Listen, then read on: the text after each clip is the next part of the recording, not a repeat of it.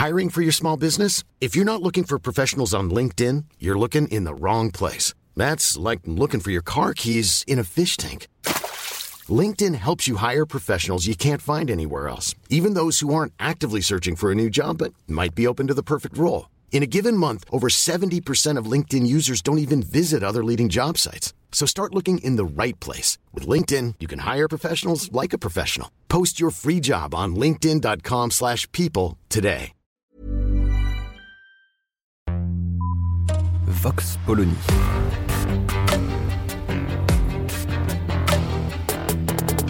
L'actualité vue par la directrice du magazine Marianne, Natacha Polony.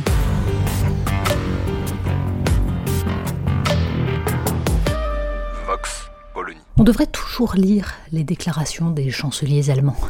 En général, elles nous concernent. On ne parle pas, par charité, du bilan d'Angela Merkel, qu'il était interdit de critiquer de ce côté-ci du Rhin, sous peine d'être traité de germanophobe. La fermeture brutale de toutes les centrales nucléaires pour des accords électoraux et la tentative de torpillage de la filière française, voilà qui était visionnaire. Mais Olaf Scholz n'est pas en reste et la guerre en Ukraine est l'occasion d'un changement stratégique majeur dont la France n'a pas fini de voir les conséquences. L'annonce du réarmement de l'Allemagne à hauteur de 100 milliards d'euros sur 5 ans aurait déjà dû donner lieu en France à une réflexion de fond sur les grands équilibres en Europe.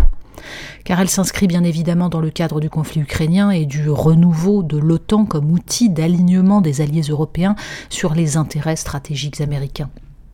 Mais il y a mieux.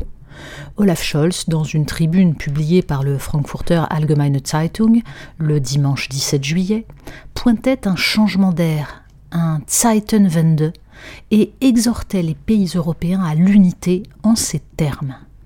La désunion permanente entre les États membres nous affaiblit. C'est pourquoi la réponse la plus importante de l'Europe au Zeitenwende est la suivante, l'unité. Et il ajoutait pour moi, cela signifie la fin du blocage égoïste des décisions européennes par les États membres individuels. Fini les États membres qui font cavalier seul et qui nuisent à l'Europe dans son ensemble. Nous ne pouvons tout simplement plus nous permettre des vétos nationaux, par exemple en matière de politique étrangère, si nous voulons continuer à être entendus dans un monde de grandes puissances concurrentes.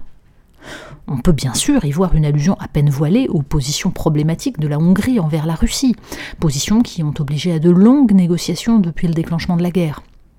Mais on l'aura compris, il s'agit de passer au vote à la majorité qualifiée pour les questions de politique étrangère. Et la conséquence en sera simple, ni plus ni moins que la fin de toute forme de politique étrangère française. On a vu ce qu'a donné la présidence française du Conseil de l'Union européenne en ce début de conflit. Le président, dont la parole engageait l'ensemble des pays de l'Union, ne pouvait parler librement au nom de la France. Il est allé aussi loin qu'il a pu dans la recherche d'une troisième voie qui n'inféode pas totalement l'Europe au fantasme américain d'affrontement ultime avec la Russie, tout en incarnant un conseil comptant parmi ses membres la Pologne ou les États baltes.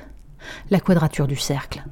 On se doute bien qu'avec les décisions à la majorité qualifiée, la volonté française de porter une Europe européenne, selon les mots du général de Gaulle, donc une Europe non américaine, disparaîtrait dans les limbes. Le plus affligeant est dans la capacité des élites médiatico-politiques françaises à fermer les yeux en expliquant qu'il s'agit là des fantasmes complotistes de souverainistes germanophobes. Il faut pourtant constater que le chancelier allemand se donne du mal pour justifier leurs alertes. Ajoutons que le jour où la politique étrangère sera européenne, le siège au Conseil de sécurité le sera aussi. Pourtant, l'idée d'une Europe embrigadée par une Allemagne prompte à mobiliser ses alliés et soutiens, Pays-Bas et Autriche en tête, n'enthousiasme pas particulièrement les pays du Sud, Espagne, Grèce ou Portugal. Les récentes négociations sur le gaz l'ont montré. Et l'on pourrait ajouter l'épineuse question de la gestion des migrants après un rapport sur les renvois côté turc par les autorités grecques avec l'accord tacite de Frontex. La ministre des Affaires étrangères allemande en visite à Athènes s'est payé le luxe d'une leçon de morale. En revanche, de réflexion sur la nécessité d'une réforme de l'absurde règlement de Dublin, il n'y eut pas. Le contexte de ces tentations hégémoniques allemandes n'est pas anodin plus que jamais, l'OTAN est une machine à embrigader l'Europe dans les guerres américaines. Au moment où Nancy Pelosi effectue une visite à Taïwan, il faut se souvenir des efforts, non couronnés de succès, d'Emmanuel Macron pour que le dernier rapport de l'OTAN n'intègre pas deux paragraphes sur le danger incarné par la Chine.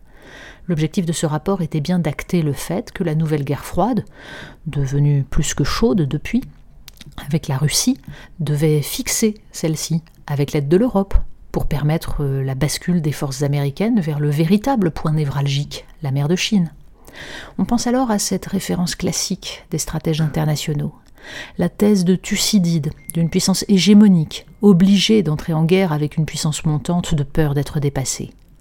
Dans un contexte aussi inflammable, la voie traditionnelle de la France, puissance nucléaire se voulant indépendante, voire non alignée, même si alliée des États-Unis, sera plus que jamais nécessaire. Encore faut-il que les élites françaises veuillent la faire perdurer et s'en donnent les moyens. Vox Polony. Retrouvez tous les podcasts de Marianne sur les plateformes de streaming. Et puis les analyses, articles et entretiens de la rédaction sur marianne.net. Et surtout, n'hésitez pas à noter cet épisode et à nous laisser vos commentaires.